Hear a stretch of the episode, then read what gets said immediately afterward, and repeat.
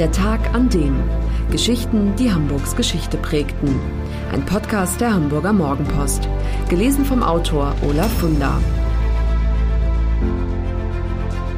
Der 26. April 1996. Der Tag, an dem Entführungsopfer Jan Philipp Remsmar endlich freigelassen wurde. Die Sache liegt 25 Jahre zurück und doch stehen Christian Arndt plötzlich wieder Tränen in den Augen. Wir wollen wissen, wie er sich gefühlt hat, als damals die Nachricht kam, Remsmar sei frei. Kaum ist die Frage gestellt, da bebt seine Stimme und er ringt um Fassung. Ich habe geheult. Das kommt jetzt wieder hoch. Ich habe das mal geheult, nicht, dass so das. Ich, kon, ich konnte es einfach nicht fassen, nicht? Also das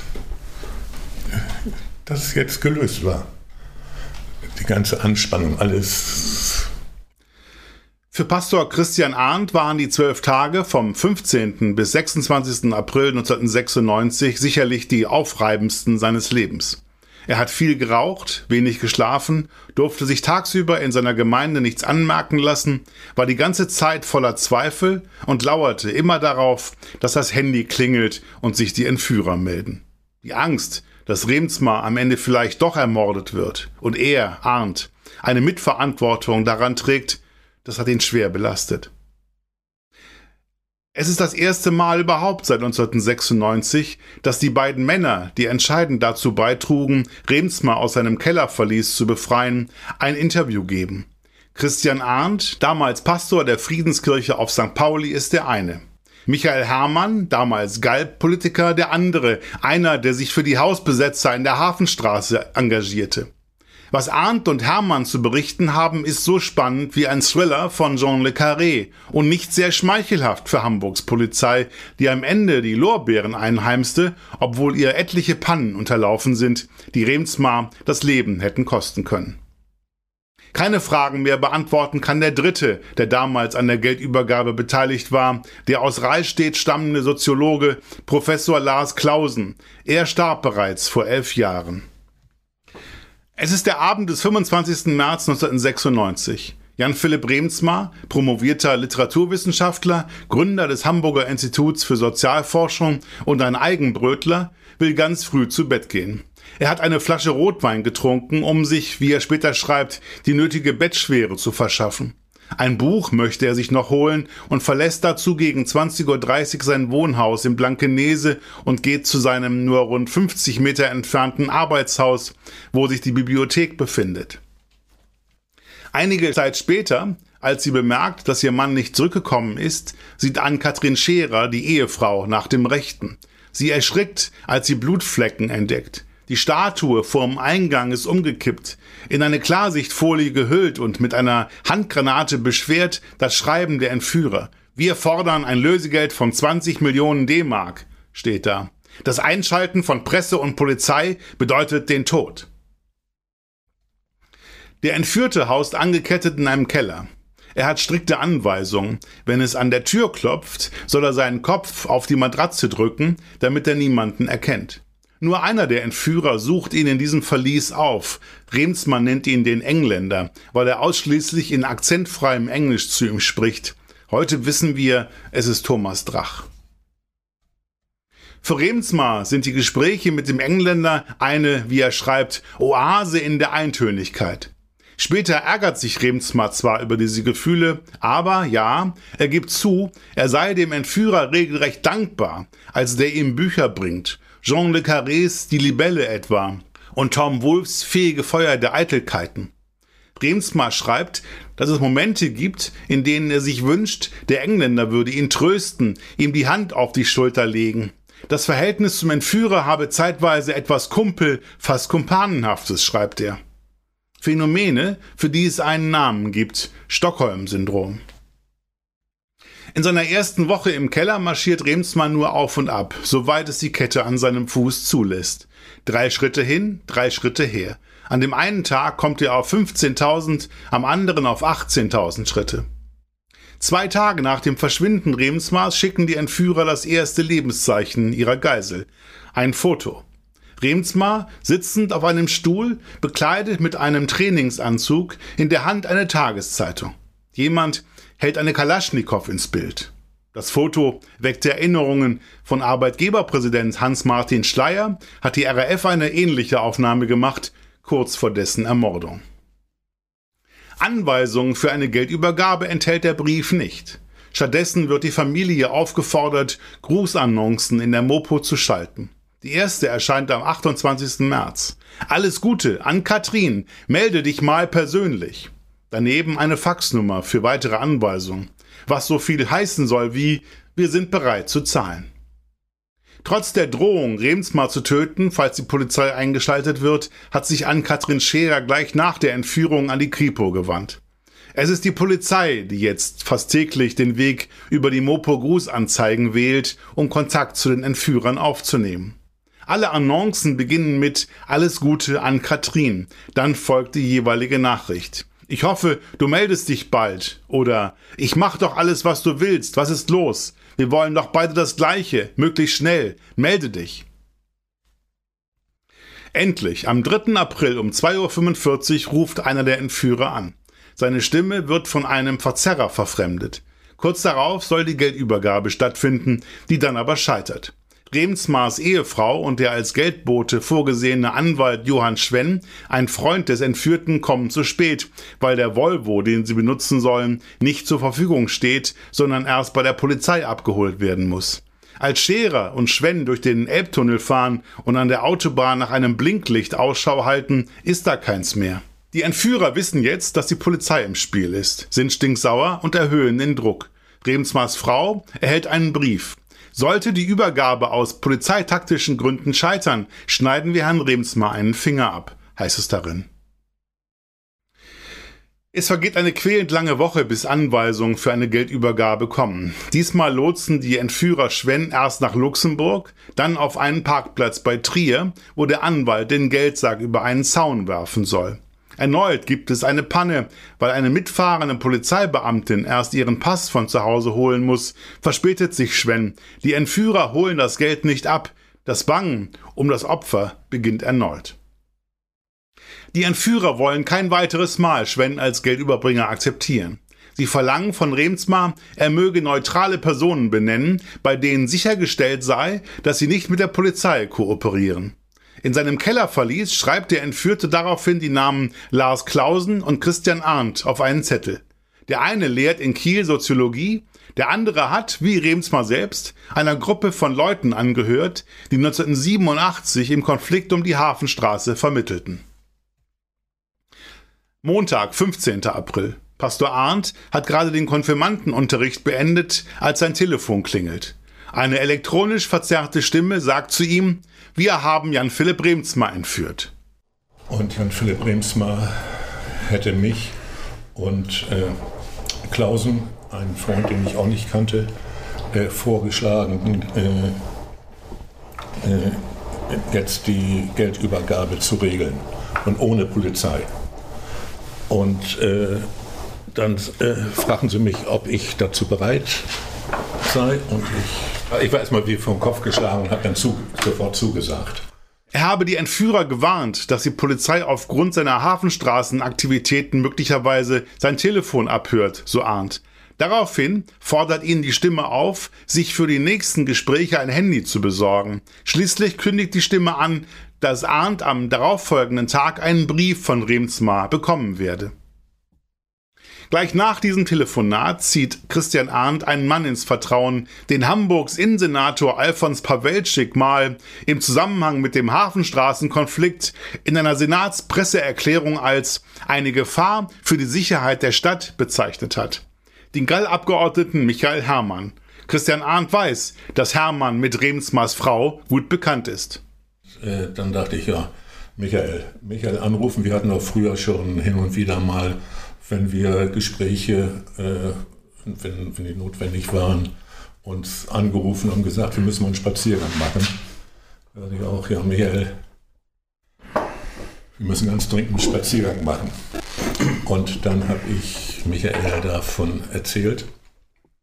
Und er sagte ja dann, dass er dann den Kontakt äh, zur Familie aufnehmen würde ich mich zurückhalte und er so auch so für die Polizei und so, so nach außen hin möglicherweise als der neue Geldbote äh, dann äh, mir den Rücken frei halten könnte, würde.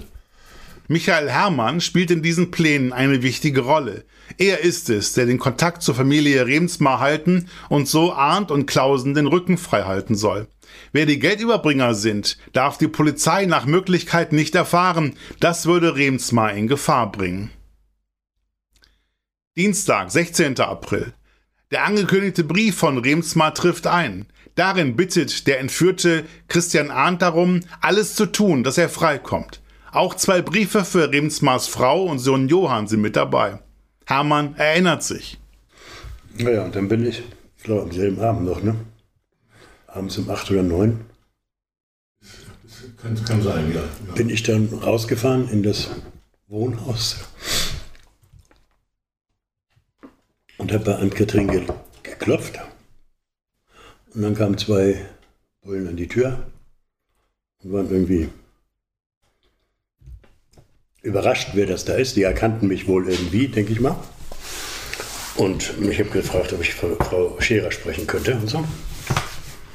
Und sie kam dann gleich und hat die Polizisten weggeschickt gleich. Und ich habe ihr gesagt, ich möchte gerne mit ihr mal ähm, irgendwo abgeschieden reden. Ne? Dann sind wir runter in den Keller gegangen, nicht in den Keller, sondern ins Hütterau, wo der, wir uns am Tisch gesetzt haben und neben uns stand der Seesack mit dem Geld drin. Und dann war sie also total aufgelöst und, und glücklich und froh, dass, dass es einen neuen Ansatz gegeben hatte, ne? weil sie hatte berichtet, es gibt nichts mehr, es ist im Moment alles tot da, da passiert nichts mehr, zwei oder drei Geldübergaben gescheitert und hat nur kurz erwähnt, wieso, warum, weshalb. Also das ist also schon sie eigentlich von der Polizei recht stark abgenervt war, ne? obwohl die sich da wohl Mühe gegeben haben, die beiden, die da immer um sie rumschulterwänzelten und um, um Johann.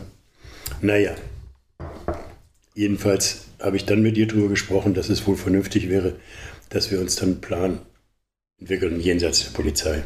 Daraufhin beendet Ann-Kathrin Scherer die Zusammenarbeit mit dem LKA. Die beiden Beamten, die sich seit Beginn der Entführung Tag und Nacht in ihrem Haus aufhalten, müssen ihre Sachen packen und abziehen. Spezialisten der Wirtschaftsdetektei ESPO, zum Teil ehemalige BKA-Beamte, sollen den Fall übernehmen.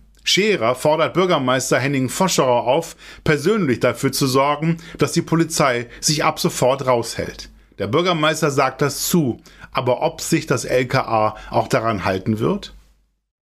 Mir war aufgefallen dann schon sehr früh, dass auf dem Kirchenplatz von der Friedenskirche ist eine Bank, da ist so ein kleiner Park ja, äh, am Brunnenhof, Brunnen und da dass da plötzlich immer jemand saß und Zeitungsla Zeitung las. Sehr ungewöhnlich. Äh, ich, äh, also irgendwann hatten Sie uns auf dem Schirm. Ja, ja ich hatte dann, äh, ich war mir nicht klar, ist das Polizei oder ist das, sind die Entführer.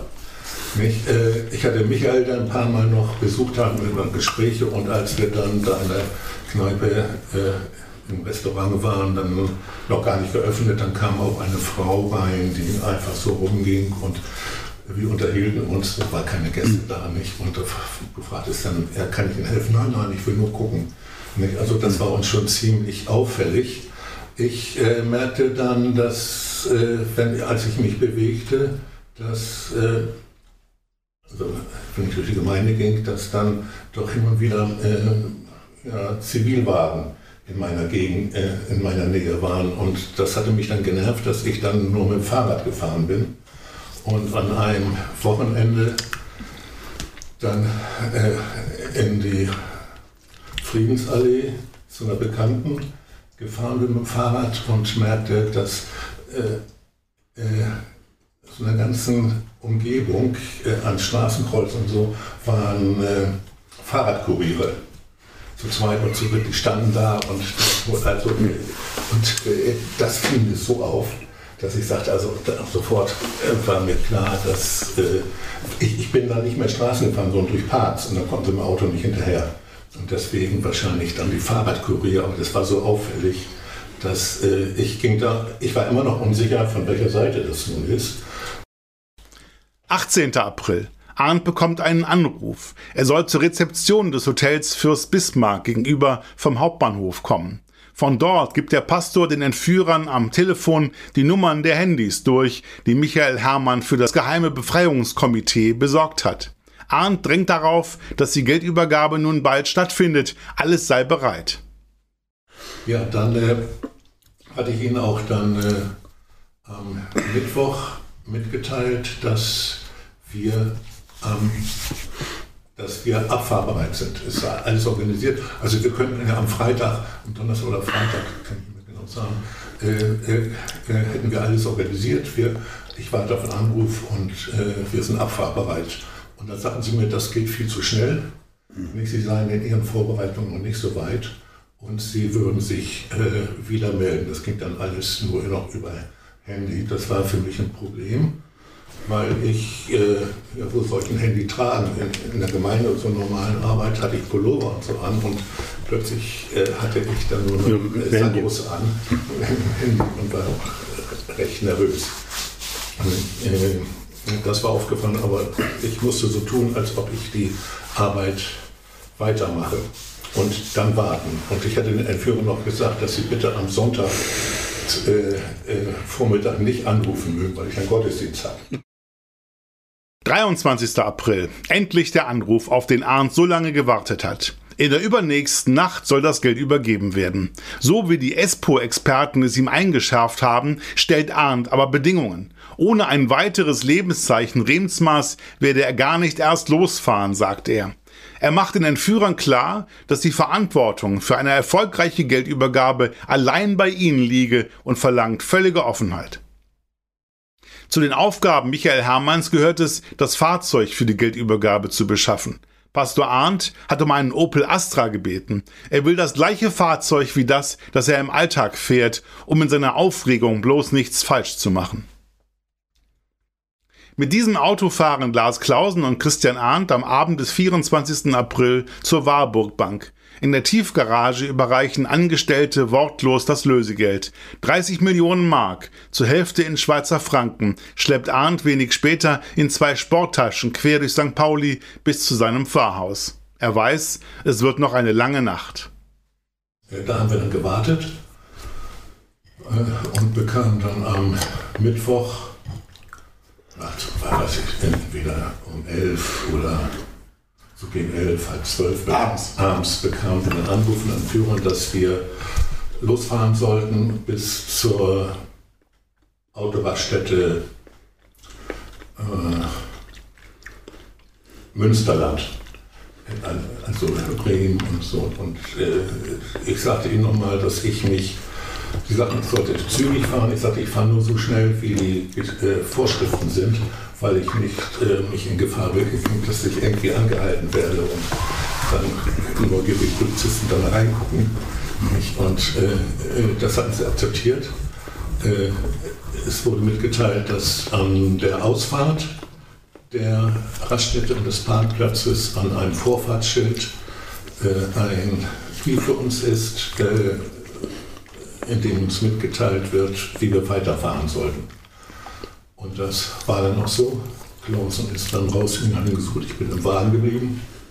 Das war immer die, bei uns beiden auch die Befürchtung, was passiert mit uns? Werden wir hier vielleicht vorher schon abgefangen? Also da, da geistern ja so viele Vorstellungen und äh, solche Gegend. Es kam ja auch das Gerücht, ja, es könnte sein, dass es so die Russenmafia oder so, also Banden, äh, die berufsmäßig damit, fast berufsmäßig da sich engagieren, dass wir damit was zu tun haben. Also es, es war schon ja, dann der Druck auch, dass gesagt wurde, ja, äh, äh, es geht um das Leben von Jan Philipp Remsmar, nicht? Äh, wir lassen uns über der Nase rumtanzen.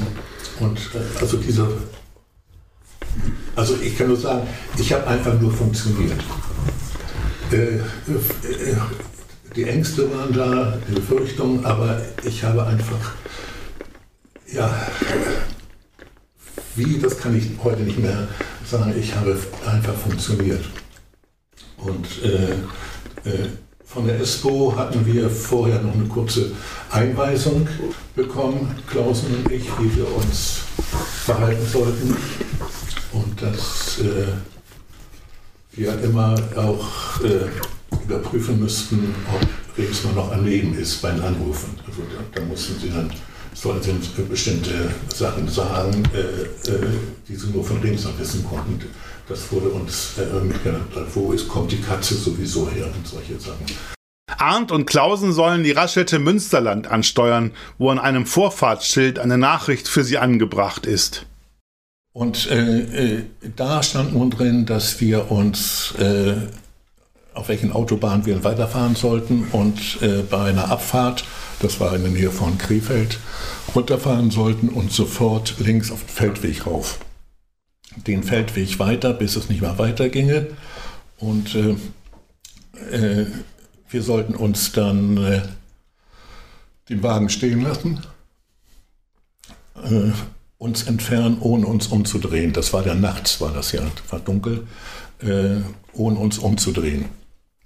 Sollten wir dann in den Ort reingehen und bei einer Post, wo eine Telefonzelle ist, auch warten. Und uns ein Taxi besorgen. Sie würden dann anrufen und sagen, wo der, wo der Wagen äh, dann zu finden ist. Das haben wir auch dann gemacht, äh, aber der Anruf kam nicht und äh, ein Taxi gerufen und äh, dem Taxifahrer nun nachts äh, zu sagen, also wir müssen noch warten, das war nun äh, etwas schwierig. Ich sagte immer, wir müssen auf einen Freund warten, er wollte noch kommen und so. Und dann, ja, nach längerer Zeit, noch eine Stunde oder so, äh, die Geduld des Taxifahrers bewundere ich heute noch.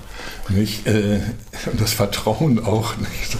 nicht äh, kam dann der Anruf und äh, ja, das Geld ist angekommen. Sie entschuldigen sich dafür, dass der Wagen in eine Böschung reingefahren, äh, dass sie ihn reingefahren haben.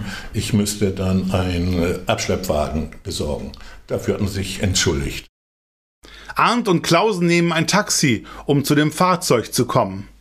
Wir sind dann gefahren und haben dann geguckt und äh, dann sah ich äh, zufällig, da als wir langsam an, an einem Parkplatz vorbeifuhren, ja, das Glitzern im Licht, äh, da stand ein Auto in einer Böschung etwas tiefer und habe gedacht, also zum Taxifahrer anhalten, ich bezahle und äh, wir holen den Wagen dann. Und der war dann äh, neugierig oder so hilfsbereit, er sagte, ja, ich komme mit, ich komme mit. Und dann kam er mit und ich dachte, oh Gott, wenn die Entführer uns noch sehen und jetzt sind wir äh, zu dritt plötzlich wieder, ein Taxifahrer, ja, den konnten wir dann abfimmeln und dann sah ich, dass äh, vom, von einem Feldweg äh, war so ein Wall, aufge, so ein Erdwall, der war so hoch, äh, aufgeschüttet so einen halben Meter hoch und äh, damit da die Autos nicht vom Feldweg dann auf den Parkplatz und Autobahn drauf fahren, vermutlich. Da war er festgefahren und ich habe dann versucht noch mit in der Erde rum und den Wagen rauszukommen, war nichts zu lösen. Ich bei Espo angerufen und die sagten, ja, sie äh, holen Abschleppwagen bestellen. Ja, dann kam ein Abschleppwagen, also es war so ein kleiner, der hinten so, ein, so einen Haken dran hatte. Und äh, der sagte, ne, also das, was haben Sie denn gemacht? Also den kriege ich so nicht raus. Und dann sagte ja, äh, dann müssen wir uns jetzt drum kümmern. Nicht? Äh, aber äh, kaum waren die weg, kam dann die Autobahnpolizei. Und äh, äh, wollten nun wissen, was wer der Fahrer ist. Ich habe mich identifiziert und also äh, ich habe gesagt, ich bin der Fahrer. Ich habe meinen Namen und so nicht genannt.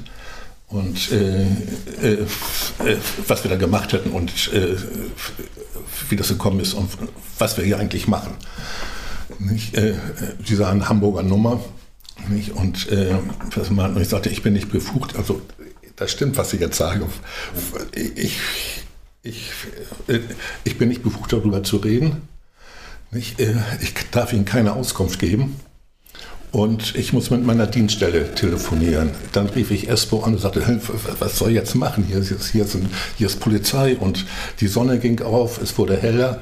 Nicht, äh, hier ist Polizei. Und da sagten, sagten sie, ja, geben Sie mir mal äh, ich wollte den Apparat dann geben, äh, äh, Handy geben. Nein, das wollten sie nicht. Sie wollten nicht mit meiner Dienststelle telefonieren. nicht? Und äh, dann wollte Espo die Autonummer haben und dann stellten sie sich vor, dass sie die Autonummer, dass ich die nicht äh, erkennen konnte. Äh, und das ging es immer noch hin und her, bis sie sich dann zurückzogen und äh, sich berieten und mich fragten, ob ich bereit sei, 75 D-Mark äh, zu bezahlen. Und ich sagte, ja, bin ich bereit, habe ich, hab ich dann auch bezahlt. Ja, dann äh, äh, waren wir die los und dann kam Abschleppwagen, der ihn rausgeholt hatte. Wir sind dann nach Hamburg gefahren. Äh, Espo war im Hotel Vier Jahreszeiten. Wir beide wollten dann rein und äh, in Empfang. Wir wurden dann rauskomplementiert.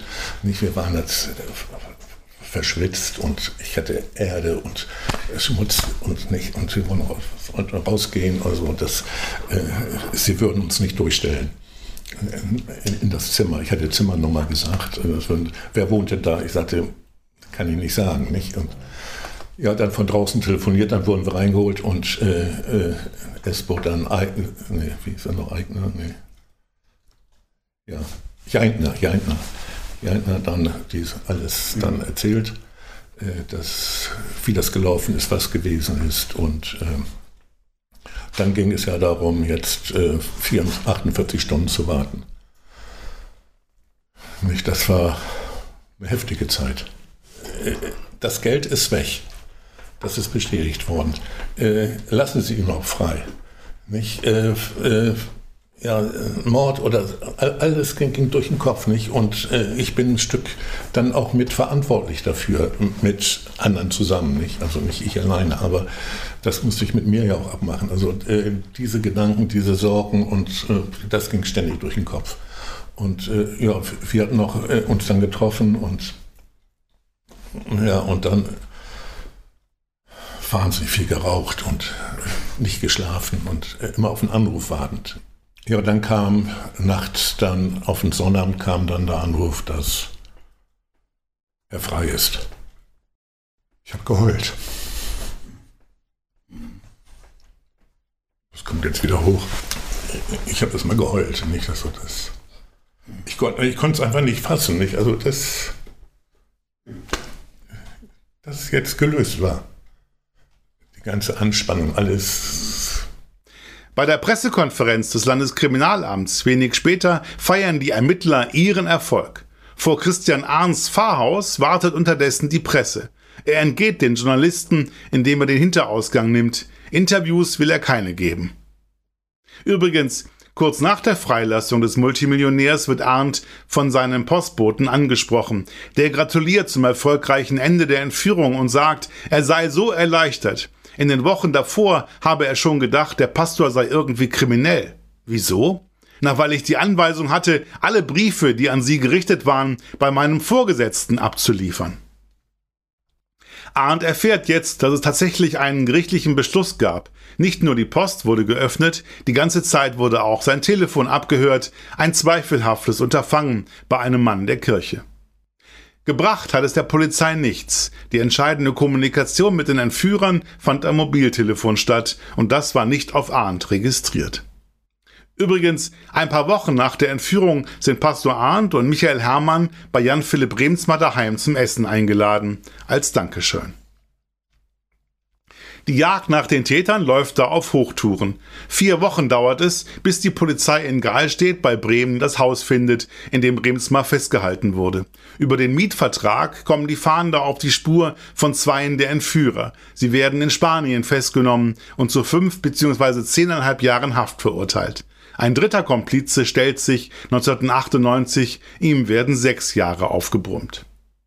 Nur die Fahndung nach Thomas Drach, dem sogenannten Superhirn, verläuft zunächst erfolglos. Er führt als Anthony Lawlaw, angeblich britischer Staatsbürger, ein luxuriöses Leben in Uruguay, hat sich dort eine teure Villa gemietet, fährt ein Mercedes Cabrio und hat eine schöne Frau an seiner Seite. 1998 macht Drach einen Fehler. Er telefoniert mit einem alten Freund und erwähnt in dem Gespräch, dass er, wo er doch schon mal in der Stadt sei, zum Konzert der größten Band der Welt gehen werde.